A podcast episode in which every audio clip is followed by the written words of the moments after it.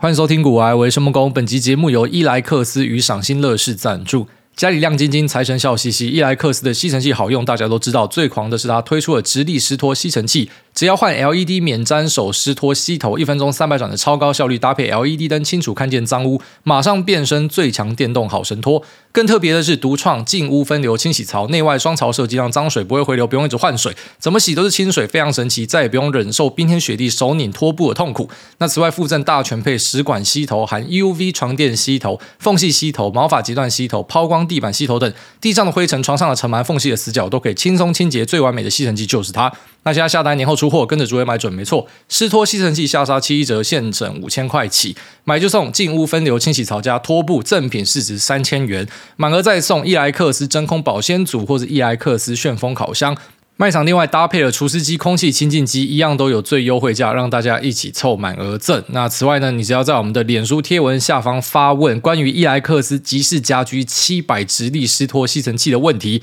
加码抽伊莱克斯车用清净机一台，限时卖场只有到一月三十一号，赶快为家里添购一台。那我家里有一台直立湿拖吸尘器，这一款我觉得说它用起来非常的顺手，然后再来就是说，对我们养狗的来讲，我们非常在意毛发不要卡到吸尘器，整天要拿美工刀那边画画画。那它这一款呃可以去截断毛发的那个吸头呢，用起来非常的方便。那再来就是它湿拖的部分，那整个机器看起来超科幻的，非常的好用，在这边推荐给所有有需要的朋友们，你可以在链接这边找到相关的说明跟链接。好，那我昨天跟朋友跑去钓鱼。而、我刚 po 这个事情呢，马上就有听众在下面写说，下一集节目会讲的内容是什么？完全被他料中，就是我钓鱼的心得跟我的看法，还有对这个兴趣的一些评价，完全被他讲中。我还想说，以后我一定要让大家猜不到。所以呢，等到我们没有赞助商的时候，因为有赞助商比较尴尬啊，就你节目不太想要恶搞。那可是如果说今天没有赞助商的时候呢，妈的，我就直接整集就念唐诗三百首，就是让你猜不到。因为我觉得那种被猜到的感觉不太好，我就是要让人家掌握不到你，这才是一个比较酷的事情。但就是被掌握到了，反正我在我节目就会讲说，我觉得还蛮酷、蛮好玩的事情。虽然大家可能会觉得不好玩、不好笑，或者说不有趣，不过就当成是一个宅男在分享他对于世界的一些看法吧。那在昨天呢，就有一个好朋友，诶，Doctor 情趣的老板，然后他找我去钓鱼这样子。那我本身是对户外运动一窍不通的人，就我连去打棒球都是打什么妈大鲁阁室内打击场这种，反正就是不会出去的一个肥宅。那知道人家找我去钓鱼呢？我看他那个影片跟照片，我就觉得，嗯，这个东西可以试试看，但感觉很麻烦。啊、现在刚好有人要带你，所以就应该要把握这个机会。那那时候我跟我老婆刚才逛街，妈超高兴的，直接跑去那种有在卖登山用品的，直接跟他买呃登山的森林帽，那叫森林帽嘛，反正就是外面有一圈。诶，我本来以为说这是一个特别的装饰，我什么后来知道说那个是有什么防晒，然后在外加什么，你跑去雨林的话，假设有东西掉下来，有虫掉下来，不会直接粘到你，因为你刚好一圈防护，那个是防护上面的东西。然后什么登山帽啊、手套，然后领巾、水壶什么，反正就是大全套东西一次把它买齐，甚至让我开始怀疑说，我到底是喜欢买东西，还是我是喜欢兴趣的本身？但就觉得很像是一种。成年人的 cosplay 的感觉，平常没有机会穿这样子的东西，终于他妈有机会了，然后就买了一套的配备，那就跟我的朋友跑去快乐钓鱼。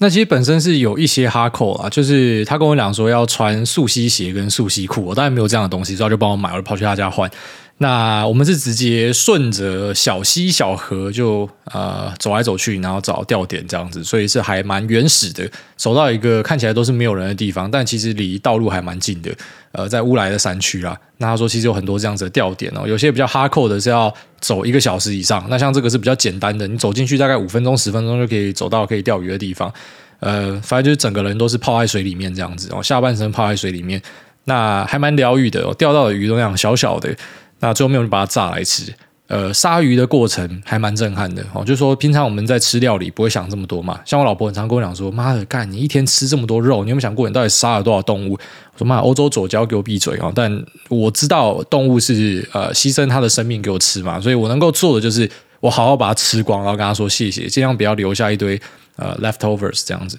那鲨鱼的本身呢，跟我们去菜市场买鱼回来去内脏，那个感觉就差很多，你知道吗？就是我们一般都是吃处理好的鱼嘛。那有一次我去买鱼的时候，他给我的鱼是还没有处理过的。那我因为看了很多鲨鱼的影片，然后包含说像是在家做生鱼片这样的频道，所以好像是反射动作一样。你给我一把刀，我真的会鲨鱼。啊，我自己杀，我觉得杀的还不错，里面都清得很干净。要怎么样刷什么，就是你看很多影片，看久了好像你真的就会做了，只是啊、你的效率可能没有他这么好，这样处理的没有他这么漂亮，可是大概知道。那那时候其实要去清鱼的内脏，都觉得非常震撼，说干真的是有一点那种恻隐之心跑出来，就好可怜哦，他竟然要这样被我吃掉。可是最后面因为煮起来真的太香了，所以就不会想太多。那我们去吃那个溪鱼呢，它是活的，所以你要把它杀掉。就尽可能不要让他感觉到痛嘛，所以就直接一刀下去，达瑞斯开剁这样子。那呃，他身体还会动，干超可怕的。那赶快去去内脏，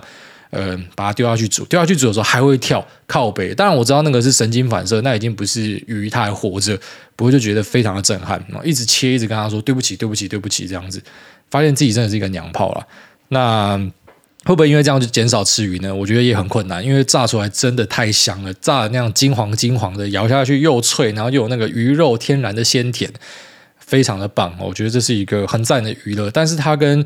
棒球可能没有办法拉到同样的一个频率啦。哦，像老皮他是比较特别的一个人，我看他每天很闲，他可以一直跑去钓鱼。他应该是早把他事情都处理好，啊，我没有办法，我要看盘，我要弄一些东西，所以我只能够挑呃一些闲暇时间去。虽然我时间很弹性啊，就是可以随便乱排，但是呃没有办法天天去这样，就是频率的问题。哦，棒球是可以天天去的，但我昨天也被 gank。那我昨天十一点要跑去打棒球的时候，一开门，脑筋还在想起一些很快乐歌，噔噔噔噔噔打棒球，噔噔噔噔这样，然后老婆直接从后面追出来开门，get the fucking，然后就直接叫我妈给我滚回去，然后被干了半天，然后就跟我讲说。呃，我这样是不对的哦。什么每天都跑去打棒球，然后重点是打棒球的时间，什么十一点、一点、三点。那最后面是有跟他稍微沟通一下，我说我就真的很喜欢打棒球嘛。他说好啦，反正就是十点以前哦，最晚这个时间点要出门。那你回来就可能是十一点嘛，还可以去遛狗什么的，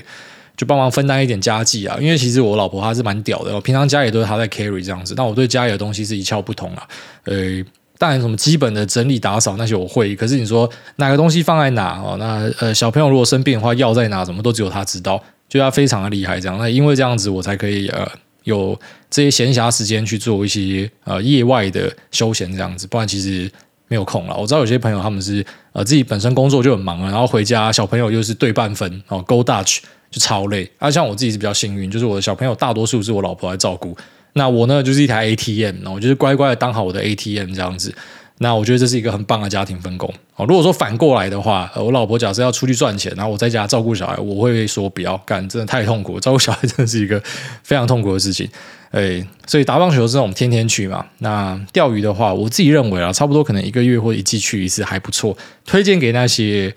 嗯手机不离身的人哦，我真的觉得手机不离身的人要去感受一下，因为像我自己就是手机不离身的人。我最常开的就是看盘软体啊，当然我不是说真的，呃，做到非常短线当冲什么，所以我要去盯股价，我就是自己的兴趣，我喜欢看数字的跳动，我喜欢看净值的跳动，我喜欢看今天股价怎么样走，像日本的、韩国的、美国的大盘啊，期货怎么样跑，我就一直看它。那其实你没有去野外，你不知道，去了之后才明白，靠北，原来之前是多么依赖手机，就真的是随时都黏着手机的感觉。那因为到野外就没有网络嘛，所以就完完全全的在那边放空六个小时。那我觉得它是一个，嗯，怎么讲？就像是有一个听众留言的，他说这个是有毒的东西哦，你会开始去上瘾这种的感觉。那即便你知道说等于看起来是一个要花费时间的事情，但是其实时间过超快的，就是一下子就从天亮到天黑。那最后面你离开这座山，不是因为说你真的想回家，而是因为天黑了，你只好下山这样子。好了，在这边分享给大家。那我觉得如果是手机成瘾的。或者说，呃，基本上整天都是待在家里，像我这种的，你去体会看看，应该可以找到一些不一样的想法。就是我回来之后，我觉得整个人变得更 chill 了，这样子。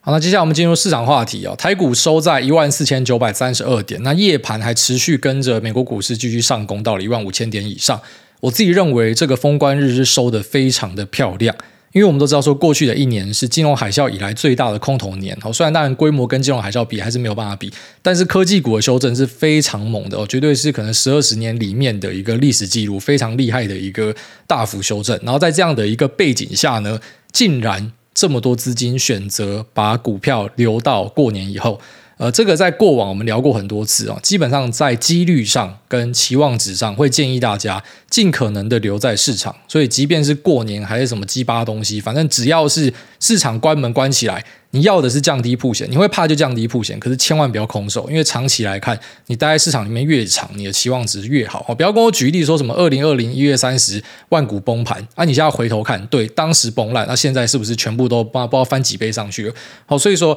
尽可能的要把部位留在场上，可是我们可以期待有很多短线的资金应该会想要撤。好，当然像我自己，我自己的期货部位就降掉不少。那当然，现在看到这个持续往上进攻，是有点想要把自己的软趴捏爆。但 OK 啦，我基本上从九月多开始，半导体期、台指期，然后零零六八五，然后还有一些小鬼股就开始压压压嘛。然后现在假设说从呃十月开始算的话，就十、十一、十二第四季，然后外加呃目前一月的一半已经过完了。诶，我大概已经回了过去两三季以上的绩效，就已经救回这么多了。哈，只一个短短的反弹而已，然后就救回这么多。因为大多数就是在谈科技股，所以呃，对我们这种几乎都是科技股的人来说呢，这个是一个非常大的好消息啊！我还是希望自己可以在年终把部位收复回来，然后不然在老婆面前没有办法抬头，妈的！股票选的比我好，做事又做的比我好啊！我是很有信心的，因为我自己知道说自己的判断是 OK 的，我就吃到一个产业逆风，暂时要把它吞过去这样子。不过也觉得很可惜，就是说没有办法有足够的信仰，然后选择报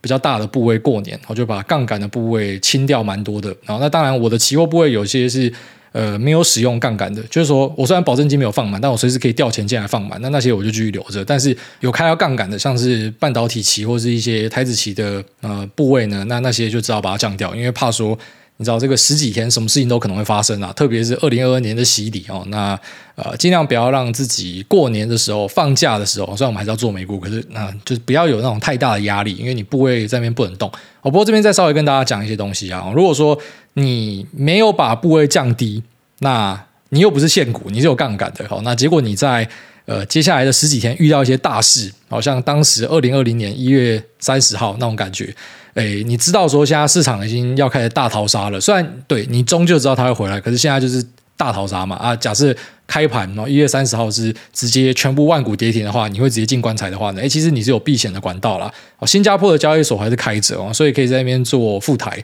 呃，或者说你直接用纳斯达克，因为跟台股的关联性很高哈，所以你有海外账户就用纳斯达克去塞一些空单，就可以做到避险，所以还是有补救方法啦。但我自己是选择说把自己的风险值降到低一点，那这样子可以呃过一个好年哦，所以呃比较可惜啊，就是这一段可能就。没有去追更多的绩效，不然啊，其实是蛮有机会一波反弹嘛，直接可能就把过去的东西直接追回来哈。就有时候这种市场情绪反转的时候是很快的。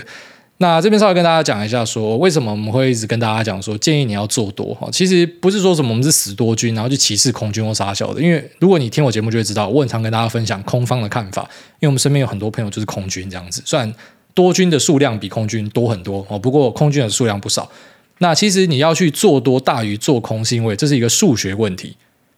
因为你做空了不起就是归零，你做多上面是可以翻好几倍。如果我讲到这边你还听不懂的话，那算了，就是你脑袋不好，那连教都教不会，其实就真的不用讲太多。但是这是基本的观念哦，就是你做空你最多就是一百趴，那你做多你是可以无上限的。这在一个零杠杆的状况之下，那加入杠杆之后呢，大家知道做多的报酬可能就大更多。巴菲特就是一个案例嘛，他的浮存金就是一种杠杆嘛。杠杆的多军，然后他赚到变世界首富啊！你请问一下，世界首富里面有几个是啊、做空的？哦，其实道理就这么简单，只是很多人想不通，还想说，哎，为什么你要劝大家要做多？那废话，持有资产就是一个让你自己啊、可以稳定增值的做法。那做空其实是相反的东西啊，只是当然在空头年的时候，一定就很多人跟你鼓吹说啊，你一定要做空，你一定要会做空。其实未必啊，有时候软趴捏过去，你还是最后大赢家了。那大多数人应该都要站在多方，因为这是有数学优势的。好，就不要讲那么多有的没有的啊，基本面和什么公司未来成长 GDP，我们先不讲那些啊，就是数学上你就是要站在多方。那更别提我们刚才讲了前面那些东西啊，经济是会成长的，那政府是不会希望自己的股市长期跌的，因为这是他们政绩的一环。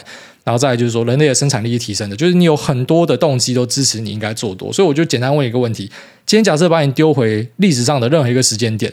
请问一下，你要压多方还是压空方？我们不讲什么股票了，我们讲指数就好了。然后就讲指数就好。大多数你会发现说压多方你才会赢啊。哦，就是压空方，你可能就是小赢一点，可是长期来看，你一定会输啊，绝对会输给压多方的人，这样，除非你觉得世界是要毁灭。所以这是一个很重要的观念，哦，就是说为什么会建议大家，呃，随时都要有一些部位在场上，不要整天搞到什么空手，或甚至是净空单，完全手上都是空单，除非你是很懂得去做短线的一些投机高手，不然其实大多数人只会落赛。哦，当你今天看到一个很强的空军的时候，你就 admire 就好，你就欣赏他就好，但你自己下去做。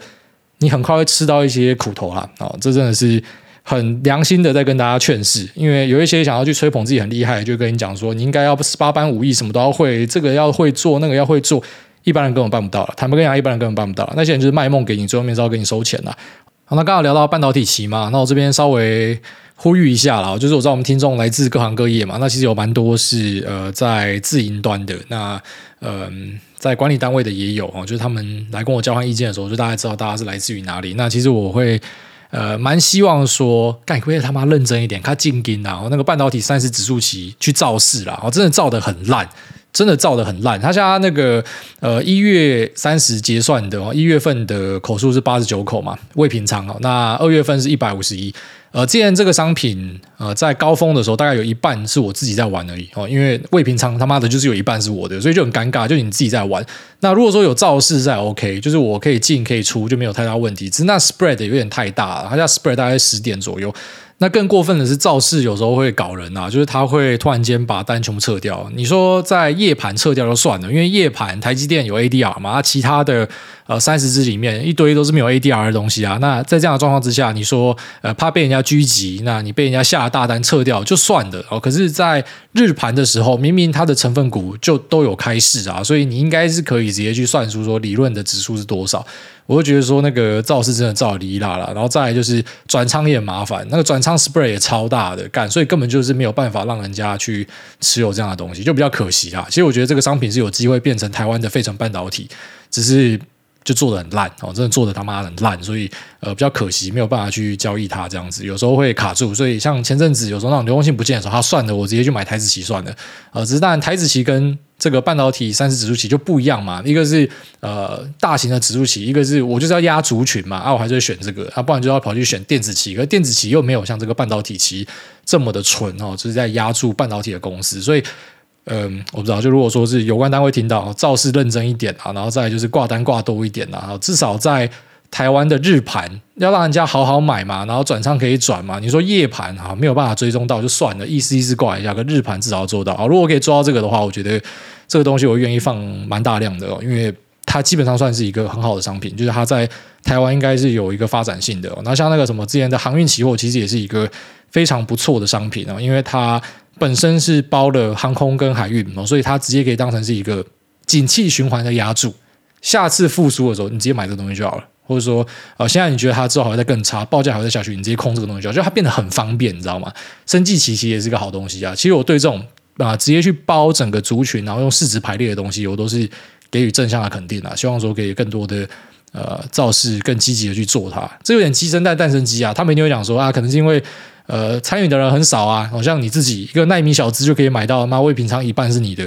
那人这么少，我干嘛要继续造势？可我觉得，如果你继续造势，说不定参与的人就会变多啊。我自己会这样去看待它，所以这边稍微呼吁一下。那如果说是在能力范围内的话，就多挂一些。因为像之前我买一个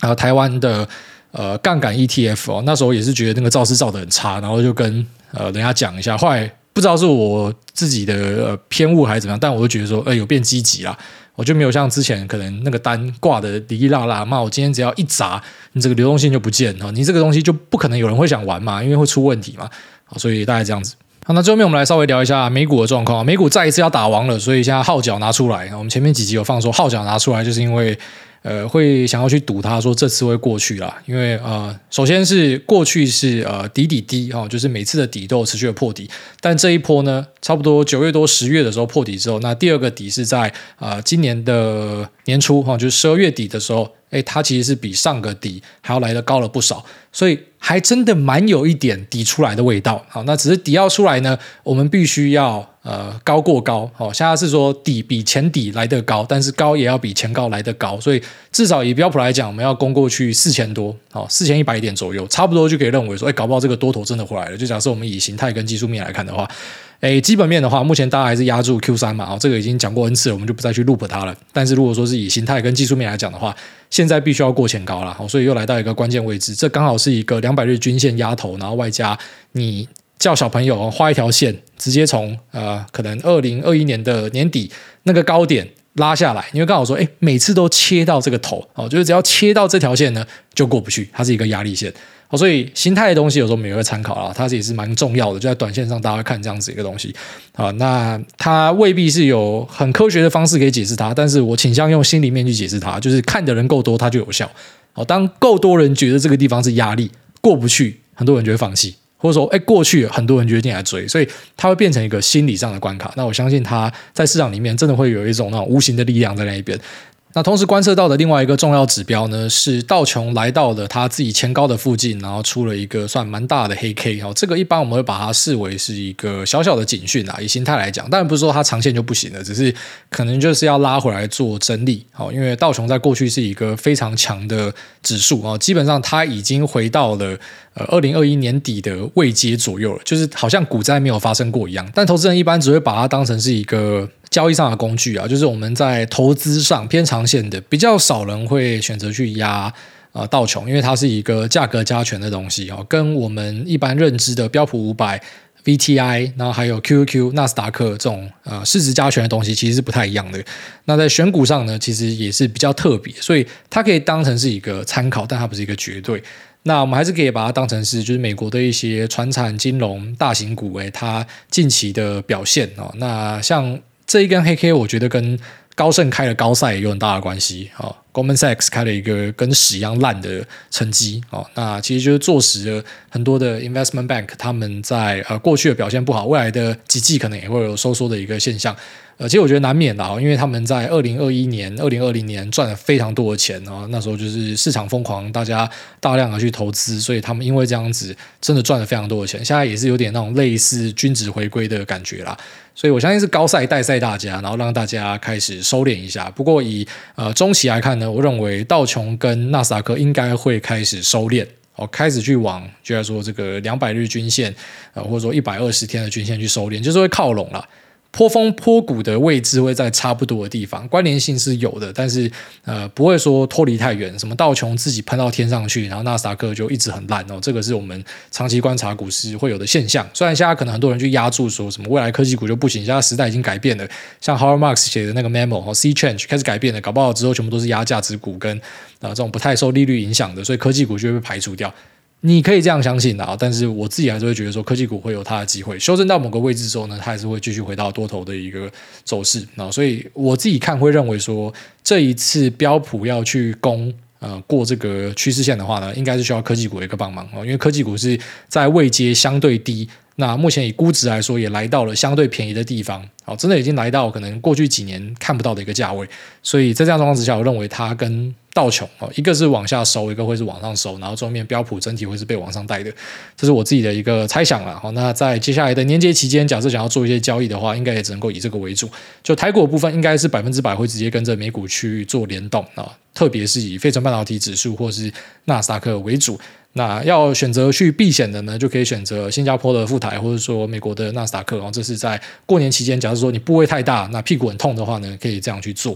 那顺便再稍微讲一个，嗯。就是我观察到的有趣现象然后，就是我们在前几集不是跟大家讲说特斯拉降价应该是一个利多，不知道为什么市场往利空去解释嘛？其实这个就是对于市场的一个压住。当然你说我有没有去加码特斯拉？其实没有，因为我手上特斯拉已经够多了，所以不会再去做额外加码。但你看最近的新闻，这一两天新闻全部改口，现在开始写说降价是利多。所以我就跟你讲，那种看涨说涨、看跌说跌的东西，真的不要看太多，脑袋要坏掉。跌的时候就开始去写一万个不好的理由，涨的时候就是他妈无限的吹捧，从来也不跟你讲隐忧，反正就是很线性的。好的时候就说好，坏的时候就说坏，其实就跟人性很像啊。那其实我们在做投资交易的，要有一点反人性的味道在啊。就当大家跟你讲很好的时候，你要怀疑它是不是真的很好；大家跟你讲很差的时候，你也要怀疑它是不是真的很差。那其实啊、自己有一些中心思想哦，就是一个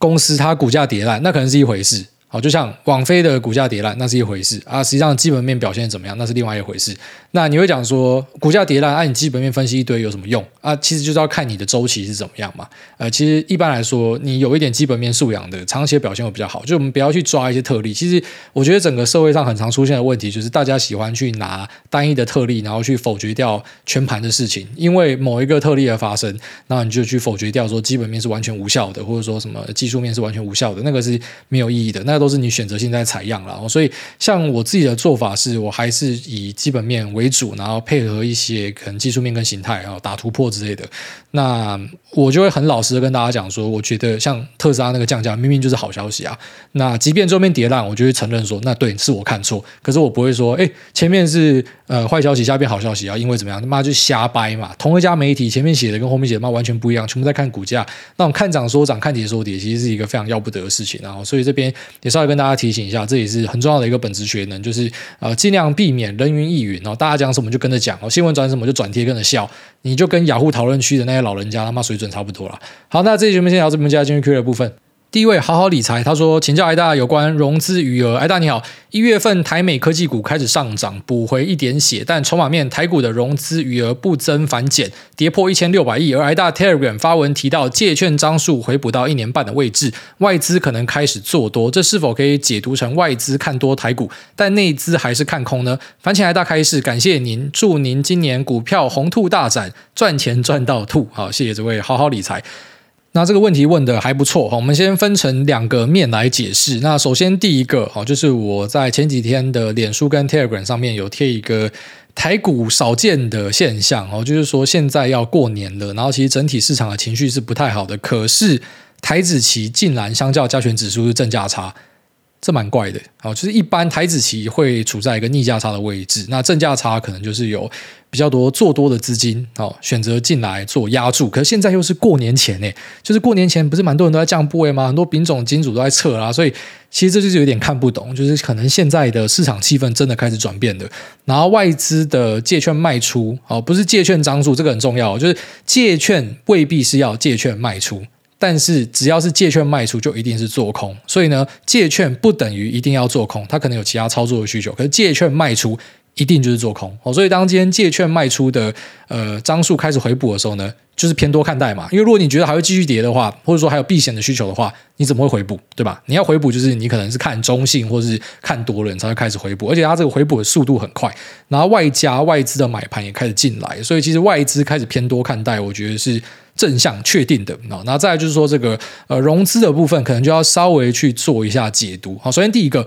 融资不是只有散户会用哦，所以呢，一般我们不会把融资视为是呃纯散户，就是像他这样子讲说，把它当成是内资的话，我觉得比较 OK 哦。他这个解读其实对的，但是蛮多人的解读会讲说啊，融资就是他妈臭散户，这其实错的哦，因为有蛮多大户。都会使用融资，而且我不是跟你讲听说，我是跟你讲确定的事情，因为我就是知道。哎，那使用融资的目的呢？然后当然就是增加它资金的效率嘛，就是开杠杆嘛。讲白一点就是这样子，所以一个很单纯的事情。那一般来说，我们看到的融资走势，大多数啊，要强调这大多数，就是当然在一些细项个股上可能表现不一样啊。举例来说，在在大盘很乐观的时候，融资一般就一定会越垫越高，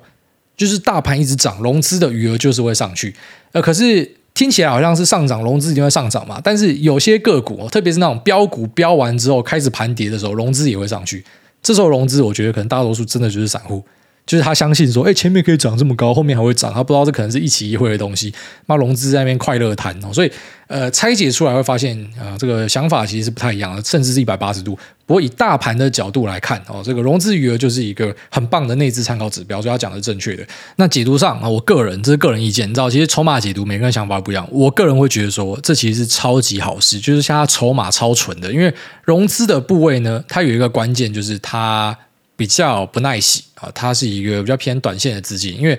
它跌到一定程度，它就会断头嘛。还没有断头之前，很多人就会自行断头了嘛，就砍光了嘛。所以他们其实不是一个长线的资金。所以现在可以很直接的讲说，市场里面的资金几乎就是以长线资金为主，市场的筹码很纯啊，所以这个地方买比较不会受伤啊。我会认为是这样啊。你等到那种融资狂升的时候，你去拉过去来看，那种融资大暴增、开始狂增的时候，那一般就是一个可能已经全民狂热的时候哈。你那时候要追股票的人，在过去的二十年，你拉二十年资料就好，你就会发现受伤的机会真的是非常高。然后像他这种融资水位是在呃平均值以下不少的，然后开始上涨，反而大家不敢的，要赶快把融资卖掉。那我觉得这反而是一个正向看待的讯号，我会这样看待它。然后就是外资一般在进出场的时候，他卖的时候就是头也不回一路卖。就是降到他要的曝险，那他在买的时候一样，他就是要买到他要的部位。所以当今天他开始买的时候呢，诶，外资他可能比较不会是那种短线的资金，一样就是在一些个股上有假外资。我们先不讨论，我们讲说整体的大盘来看，所以他开始补部位的时候，他可能可以一路一直补，补到你很傻眼的那种程度，就他就一路加这样子。那。我认为其实现在的整个筹码结构是很好的哦，就是融资开始下降，外资开始回补什么的，诶，应该是一个很值得乐观的东西。那我们用基本面看，虽然我自己会讲说要观察中国的消费，然后要观察第三季，但以筹码的角度来看，我觉得是一个非常乐观的事情。好，所以现在这个地方，诶，确实是不太好处理啊。但我会认为说买一些部位，应该之后都会笑出来吧。那下面为这个。永康 all in 波利仔 A.K.A 一袋米要扛几层楼？他说：“梦工梦工，我老公来大安，祝诸位全家新年快乐，新的一年事事如意。这个节目太赞了，一生推，谢谢爱大，爱你啊，我也爱你。下面为这个二桥十六勇夺第一，关注梦工喵，关注梦工，谢谢喵。他说，请诸位救救我的韭菜好友阿光，他去年炒股出现了以下症状：一。”半夜睡不着觉。二，觉得零零五零的年化会输给国泰金、富邦金、VOO，不懂存股有什么缺点。三，买了经理费不低的投资型保单。四，想辞职转全职投资。我觉得他只差融资断头挂号，还好他不敢开杠杆。财富自由加被动收入加稳定收益加高股息的一条龙服务，还有勇士天国一挥的组合技，就可以完成韭菜 bingo 了。请问我要怎么劝他？然后最后推一个厉害的游戏王歌手。Luminous 底线 J 和游戏王视频创作者水无月俊，以及祝诸位早日成为 Lisa Investment 的高阶经理人。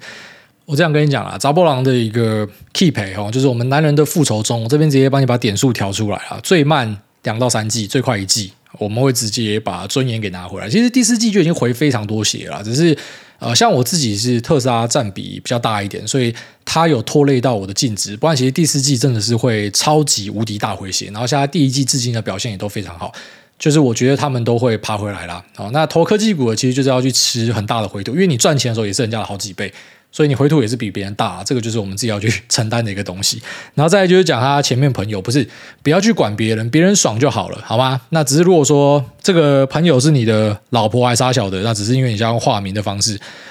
我还是稍微跟你说明一下啊，第一个半夜睡不着觉，睡不着就去敲枪，然后然后再来就是说零零五零的年化输给国泰金、富邦金跟 VO，其实零零五零跟 VO 算是差不多的东西啊。VO 有五百只嘛，那美国大嘛，所以五百只 OK，它是一个呃象征着美国大型股的一个 ETF。那台湾的零零五零就是台湾的大型股的 ETF 嘛，所以它其实东西是差不多的，它本身就是一个。你已经可以把它当成是啊，对，存股可以这样讲，所以你存这个东西，我觉得比较合理，因为它会太弱留强嘛。它跟存个股其实是不一样的，所以假设你的朋友是要存零零五零跟 VO，我觉得没有什么太大的问题。哦，这个就是相信市场，没有什么太大问题。只是你要去存特别的金融股，哦，就还是要小心啦。那种很多存股族的 arguments 呢，其实是不攻自破的。你稍微拉一下数据，就可以把我们打脸打歪掉。只是我们也懒得去打人家脸了。反正你相信它是好的，你就买嘛。那我知道我的听众还是会有存股族嘛，那其实我也是不喜欢去贬低任何一个选择。我会给大家建议，就是说你真的要存，你不要存单一标的啊，你都有落赛的机会，你不要他妈的存了一辈子，最后面这个东西倒掉，干你真的会想自杀。你存指数，你存大型的这种呃市值型 ETF，它完全是跟你存单一个股风险没得比啊，它的风险是低太多了，因为它整个已经分散出去了，所以汰弱流强之下，它绝对是好过去压单一的。股票好，那其实两只我觉得也都是很紧张的一个做法了。当然，这个信者恒信啊，不信者就自己爽就好。所以我根本觉得不要去说服别人。然后第三个，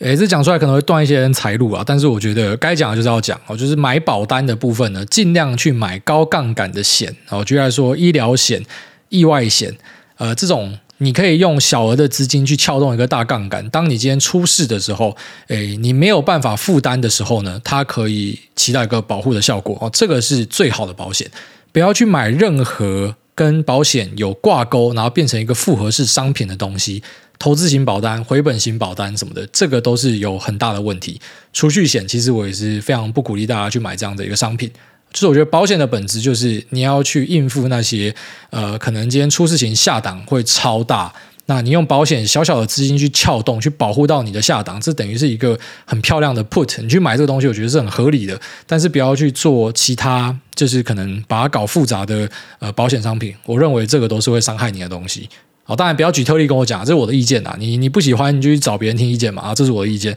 那费用的部分呢？一样，通例上就是啊、呃，越高的往往是不好的，哦，就这么简单。那只是当然，有些人一定要举特例嘛，啊，那个哪一个基金哦，哪一个保单，那费用很高，可是它很赚钱啊。就是我很讨厌这种来跟我 argue，然后他妈拿一个特例的，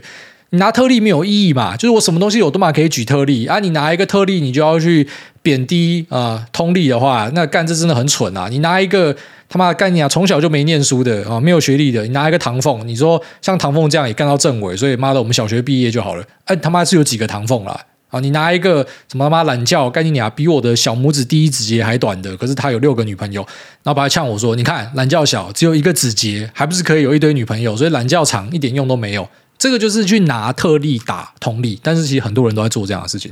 啊，通例上就是，反正费用越高的，你就是避开就对了。然后最后面说，想要辞职转全职投资，你不要去挡人家财路，搞不好他妈转全职投资，他真的赚到翻掉。台湾下一个巴菲特。下面有这个张培龙，他说：“子阳你又来了，祝大家新年快乐，一家和乐安康。”哎，好久不见，张培龙啊，祝你新年快乐。下面有这个出来混总是要被割，他说：“台股不要再点多多绿了。”哎，当然，如果薪水跟物价一起上去，四八四不用屌通膨了。看到五十岚正值月薪开三万五，就觉得哪有什么通膨？台湾贵的是房子跟房租，这无解。那十一型好像没有什么影响，涨价大家一样吃喝玩乐，但非民生消费，我觉得因为二零二一年夸张异常导致衰退一到两年，好像也蛮合理的。二三年原本想要当个纯多军，但现在除非遇到暴杀减失，不然真的没有信心用力多诶干。最后问艾大跟 Lisa 睡觉是盖一件被子还是分开盖呢？祝福诸位下胎生女儿直接宠爆，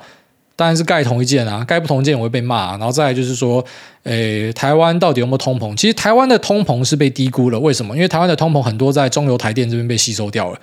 那只是最后面也是全民偿还的啊，只是大家都是很习惯，反正我看不到就不是我的成本，哎，都在你的税金里面靠，哎，舒服。所以台湾的通膨是有的哦，全世界都有吃到这一波的通膨。大家讲到一个很重要的观念哦，就是说现在这个衰退其实真的不用太过度的去解释它，因为二零跟二一年这两年是非常疯狂的，现在就是回归嘛，股票也回归嘛，那可能整体的实体市场也是回归嘛，原物料也是回归嘛。那当然过去的成长性多大，现在可能都回归，就是正面发现说。这次没有不一样，这次都一样哦，所以越大的 upside 可能最后面就会带来越大的 downside，然后修正完之后呢，又是一条好汉啦。所以二三年你说不想当纯多军，那当然你就可以继续做你的呃，不管是 long short 配置还是说你选择空手都 OK 啦。那只是像我自己分享完的，就是二三年我自己是不要再做 long short 了，我应该就是直接多单跟他干哦，啊如果套呢就捏软吧。下面为这个。J C 零九一四他说五星啦，哪次不五星？哎，大家你好，想问你最近有在看书吗？有推荐的书可以分享吗？其实我一直以来都有在看书啦，我还蛮喜欢看书的，只是呃，好书真的不容易推，我不希望推一些废书，好，所以我都会尽可能的真的找到很棒的东西，或是我想到很棒的东西，刚好符合现在的时节，我才会把它推出来。那因为我们刚刚前面闲聊，我就突然想到一本书，所以我下一集就来跟你介绍一下，呃，这个我觉得很不错的一本书，那应该是。可能快要五六年前了吧，哦，他的中译本五六年前出来的，下一集再跟大家介绍啊。下面有这个 Kupa Kirby，他说一直在寻找留言密码的密，挨大安安自己当了爸，真的感情丰沛，看亲情的电影哭，看到儿子会用筷子哭，会自己洗澡哭，自己打电动哭。问点认真的，目前创业中，公司一个月净利大概三十到五十万，且有跟银行为了保持关系贷款三百万的现金，利率是二点二趴。请问有建议的投资方式，或是投入房市比较好呢？那如果是房市的话，还要再等等吗？感觉会回落。谢谢诸位解惑。挨大家钓鱼吗？如果有，都去哪钓？哎，干这个是预言家哎，他是礼拜一留言的，然后礼拜二就跑去钓鱼。哎，对，就是我。应该算是第一次认真的跑去做溯溪溪钓了。我，之前有钓过鱼啊，就是去什么火巴哎，然后就那种苗栗的什么大河坝，然后钓个吴郭鱼之类的，那个就是玩一玩，然后把它放生回去啊。那昨天那次是比较认真的钓鱼，然后再来就是讲说他的公司哦，蛮会赚钱的，净利有三十到五十万。那呃，为了保持关系有，有有贷款一些现金。那其实这个现金呢，看起来也是用不到嘛，只是带在那边爽的哦，交个朋友哦，高朋友啦。那他有很多的现金，该怎么样去做呢？首先就是说，诶，我这样讲啦，公司的现金理论上你是不可以乱动的哦，理论上是不可以乱动的。那动的话，你要准备好要怎么样跟国税局，要查到的话要交代嘛。那个现金是。不可以随便这样子一入一出的。那只是如果说用公司的名义去投资的话，投股票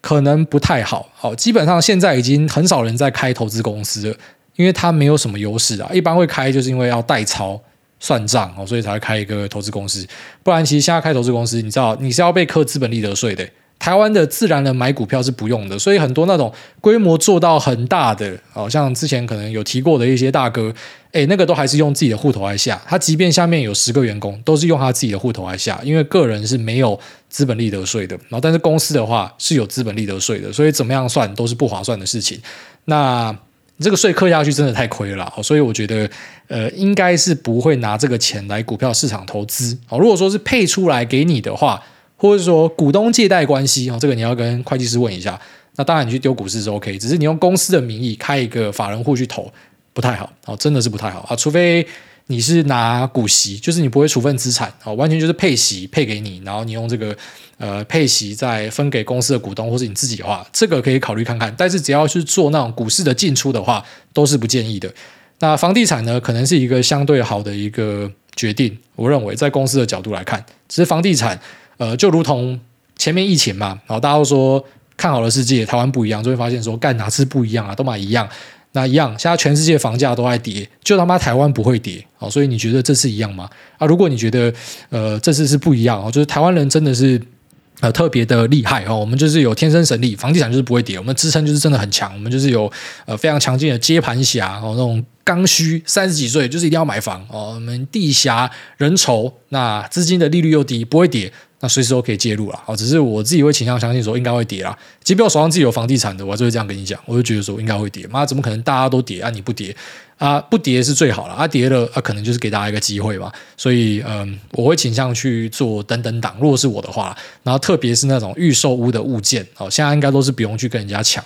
那乖乖的去捡，很多已经开始平转了，就是像之前是加价嘛，现在都平转出来了，诶，所以房地产是有在降温呐，只是你说台湾的房地产会跌吗？我相信会跌，只是说跌多少，我觉得不会跌太多了，所以呃，配一点房地产可能是可以考虑的，但这个样我觉得你直接问会计就比较好，因为有些东西我也不方便在节目跟你讲太多。下面一位宿醉的韭菜，他说韭菜宿命，哎，大家好，小弟我在政府部门那个不能说的单位工作了好几年，说真的，跟了这么多的官员、政治人物接触，最大的感触是，我觉得他们根本不知道自己。在干嘛？专业度跟判断力不如您外。大部分的选择都是政治目的的考量，又想到之前的防疫险之乱，明明就是个稳赔不赢的商品，为何那些金融高层还会搬石头砸自己脚呢？又看到最近 Fed 的态度反反复复，我开始对这个世界体制感到怀疑。这样的我是个混蛋还是反社会人格呢？那另外我的投资策略就是选择几档自己有信心的股票，然后现股买进，不开杠，不做空。虽然看似安全，这几年下来大牛市，二零二零到二零二一，我的绩效却普普，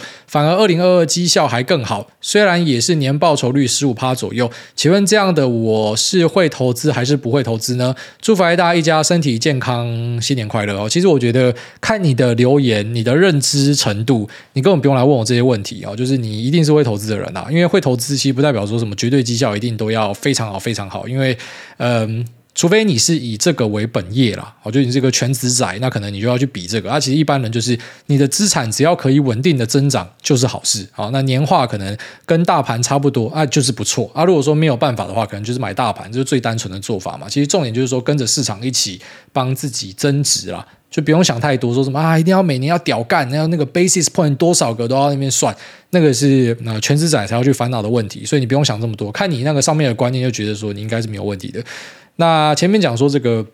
呃官员的东西，就首先你要先明白一件事情啊，我一直都是认为说，好啦，没有恶意啦，不过民间的人士一定会比较厉害，这是我大多数的认知。就是民间的人士呢，你要面临超级多的竞争，啊企业本身的竞争是非常激烈的，而且企业是一个。你不会讲说他有铁饭碗，为什么？你今天是个 loser，你就直接被火掉；你没有用了，你就直接被开除。它是一个很现实的地方，因为高度竞争，所以呢，我觉得这边磨练出来的很多人都很厉害。所以你会发现有很多呃，最后面跑去当官的，他如果以前是在民间历练过的，会很强啊。那种一路都是在当官的，其实很多时候就是妈打高空嘴炮仔。好，这个是我自己的观察啦。那你讲那个 Fed，其实我也是很有感觉，而且我是看那种就是。很多死忠仔，你知道吗？还是说什么啊？Don't fight with the Fed，你根本不知道 Fed 在来干嘛。你一直在那边 loop 那一句，就是很奇怪，因为。之前就是跟 Fed 对赌的人赢了嘛？就你说现在他那边升息 Don't fight with the Fed，你知道之前如果说不相信 Fed，呃，什么通膨是暂时的，他 fight with Fed，他其实赚烂。然后现在 fight with Fed 直接进去做多的，如果之后开始大涨，Fed 认输，你又再一次对了。所以根本就是要 fight with Fed，就是其实大多数的人都会用很奇怪的方式去采样，都是用自己想要的方式去选择自己想要看的东西。那当然，现在联总会在市场里面是。呃，决定了市场的走向，基本上可以这样子去说，它没错。不过他们的判断上很明显就是有问题啊，因为你直接看它的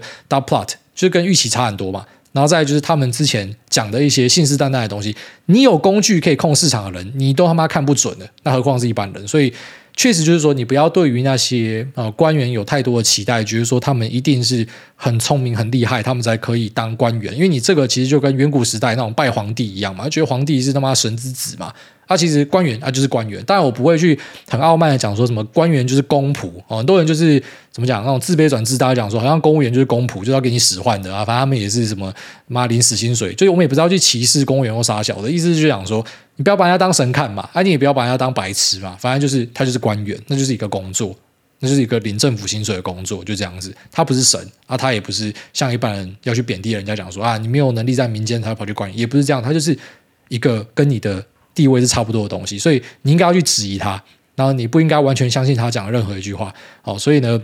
呃，像之前的防疫险出来的时候，我们在节目就讲说这个东西一定有问题，它一定会爆炸的。只是当时你必须得说，有时候他们可能在自己的同温层内，大家都吹捧嘛。就其实如果你没有进过那种圈子的话，你不会知道，你不会知道说为什么有一些位高权重的人会做很奇怪的东西。明明就是你下面有超多很厉害的人，呃。你只要听他们的意见，你去问他们，他们一般就可以给你很不错、很贴近实物跟市场判断的好决定。可是为什么他们会做很奇怪的决定？因为他们很过度的沉浸于吹捧仔里面，就是他可能啊身边的一些一样那种很大咖的，全部那边互相打高空的。我相信这些老板他们很多也都是实干上来很厉害，只是就是你到某个位阶之后，其实你要开始。微服出巡啊，我觉得这是很重要的，因为你身边的那种呃想要树你懒觉的人只会越来越多，他只会讲你要听的好话，所以当你今天做什么样的决定，他知道要升官就是尽量不要跟你对坐嘛。他即便知道这个决定怪怪的，但是因为皇帝都讲说要这样做了，所以呢，哎，我就鼓励你这样做啊。我们可能加一些呃保险的方案哦，怎么样弄可以相对安全一点哦。我反正我找再保险啊，所以应该不会呃这个失控吧。然后最后面妈整个爆掉。我相信他身边一些人应该，即便那种树懒仔，很多一定也就是有看到风险，只是他没有想过会发展到这样的一个程度。那如果说他有去问呃一些。第一线的人士，他应该就知道说这个东西是不可以这样干的，因为防疫险这个东西特别明显，就是你不要说什么呃，真的要很强、很有投资判断能力的人会发现，就是其实蛮多声音都知道这个东西有问题的，只是为什么就是这些金融高层不知道，这个是一个很有趣的现象。我相信就是因为身边树懒仔太多，那导致他们在同温层里面觉得自己真的做了一个很了不起的事情，哎，要爆赚哦，哎，卖保单哦，赚钱哦，然后最后被人家干你一把沙缸欧北出来，就是。超乎他的想象了哈，那他可能自己也是非常惊喜啊啊！虽然说我认为基层应该蛮多有 sense 会知道说这东西怪怪，不过呢，我就坦白跟大家讲啊，我就是当时我们有派一些线哦去问说，因为我们那时候要做空金融期嘛，我当时有聊这件事情，就是就知道这一定会爆炸。只是当时我的评估就是说，嗯，这个爆炸应该不会太严重。你知道为什么我会这样评估吗？因为我没有去问精算人员，但哪一家我们就不讲了啦。但是不止一家啦，有去问精算人员啦。干，你们有没有算过会不会爆炸？你知道，精算人员跟我们讲说没事情，他绝对不会爆炸。所以，即便是这种实务第一线的，你看有些判断还是很神奇，他就跟你讲不会爆炸啊。其实我没相信他，因为哎，干那精算师诶，你知道精算师是高薪，的非常厉害的，就他们也觉得没事情啊。而且他不是为了吹老板的屌，他就真的觉得没事情。虽然我们现在回头看，他觉得很好笑，但是当时其实我们也是买单他的说法，所以觉得说啊，这个短波段啊，就是做一个新闻题材而已，就最后面没有想到，就是他真的有有大爆炸这样，然后有一个还蛮大的回吐这样。不过我觉得其实这一波的回吐，呃，他们认完之后，然后外加海外投资债券的那些东西都认掉之后呢，应该会开始很赚钱。好，所以我不会去看空金融股，目前是这样，只是当时是这样哦。那跟现在的状况又不太一样。好，下面有这个。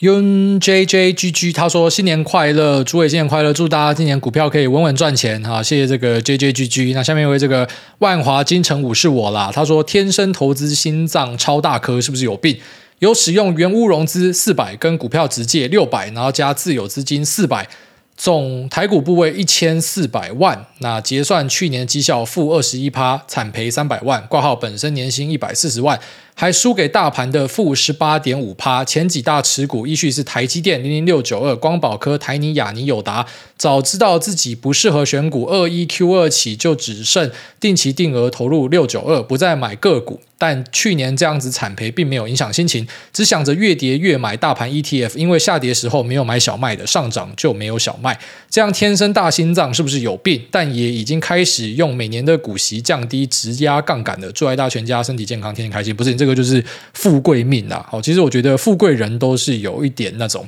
呃 risk taking 的 behavior，就是他一定会愿意承担风险，没有承担风险的人不会大富大贵啦。坦白说是这样啦，当然也不是说鼓励大家一定要承担风险，哇，该你啊，直接运彩梭哈下去啊、哦！这个输了呢就去扫地，赢的话就骂自己变郭台铭，也不是鼓励你这样做事情啊，就只是说，哎，基本上哈、哦，就是那些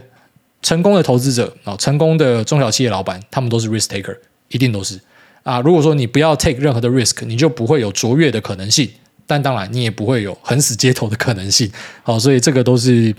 我我觉得就是一体两面的事情呐，我不要觉得说自己这样是不好的事情。然后再来就是说绩效的问题，那只是这个一般来说我们就会比较仔细的去算它啦。就是绩效其实不可以乱算。那举例来说，像你的状况是自有资金是四百万，那你一千万是借来的，所以一千四百去除以四百就是三点五嘛，等于你开了三点五倍的杠杆，所以你的绩效在杠杆前的计算应该是啊四百万赔掉了三百万，等于你负七十五趴。那杠杆后的计算呢，就是负二十一趴。那大盘的话是负十八点五趴，所以我们的 benchmark 就是大盘。假设说你今天是把同样的资金条件丢进去大盘的话，三点五倍的杠杆，所以十八点五要去乘上呃三点五倍，就是六十四六十五趴左右。诶，你投大盘，你就是会负六十五趴啦。所以只要是负六十五趴以内，可能都算不错，就是赢过大盘。所以你有开杠杆的计算方式，要稍微动一下数字去算一下，这会比较客观一点。但是因为你负了七十五趴，所以你是 underperform 的十几趴左右，那是真的比较差一些。所以也因为这样子去找到自己的投资方式，其实是好事啊。好就是我们投资是一个探索啊。其实越早进市场，真是越好，因为你没有太多钱可以输，所以你早一点找到方向。然后你最后面呃找到自己的路之后呢，你后面越来越有钱，你抱的越来越稳，其实是好事。那比较要不得就是说，你已经赚很多钱了，然后才开始学投资，因为很少人可以一开始学投资就认清自己，就是说，哎，可能我是一个大盘仔，或者说，哎，我是一个配置仔，就是我不要重压 all in 什么。大多数人都会有那个梦，就是我想要拼看看。那只是因为你年轻拼的时候，你你没有多少钱可以赔啦，所以它反而是一件好事。那你年纪大的时候开始去拼，其实反而会是一个坏事。所以越早认清自己，其实是一个还不错的事情啦。好，那你杠杆之后的部位呢？其实，嗯，你这样算二十一趴是让自己比较舒服的一个算法啦。哦，那只是一般我们不会这样子看，因为你要假设钱就是要还给别人哦，钱都是要还给别人的，所以呃，先当那个钱都是不存在的，你要用自己的自有资金去赔。但那如果是真的是看非常长期的，然后透过呃月薪，然后去把它杠杆降低的话，其实导致另外一个算法，那个就是变成生命周期投资法的一个观念，就是把曝险的呃这个时间啊，然后稍微的拉长，跟老年之后重度曝险那个观念是不太一样。只是生命周期投资法的观念啊，你可以去稍微读看这一本哦，这本蛮适合这种就想要激进一点操作的人。他是可能会对你们的胃口，只是我觉得大多数人根本做不来这样的事情，所以我我没有办法在节目推广这样的东西。只是我要跟你讲说，呃，你的做法其实 OK 的，就是说还是使用一些杠杆，然后开始去买一些相对稳健的东西，然后呃借由自己的月薪去把这个杠杆慢慢降掉。其实这个理论上是可行的哦，只是你的心脏要承受得住。那看起来就是你承受得住，所以应该是没有什么太大问题。好，那这边就这样，拜。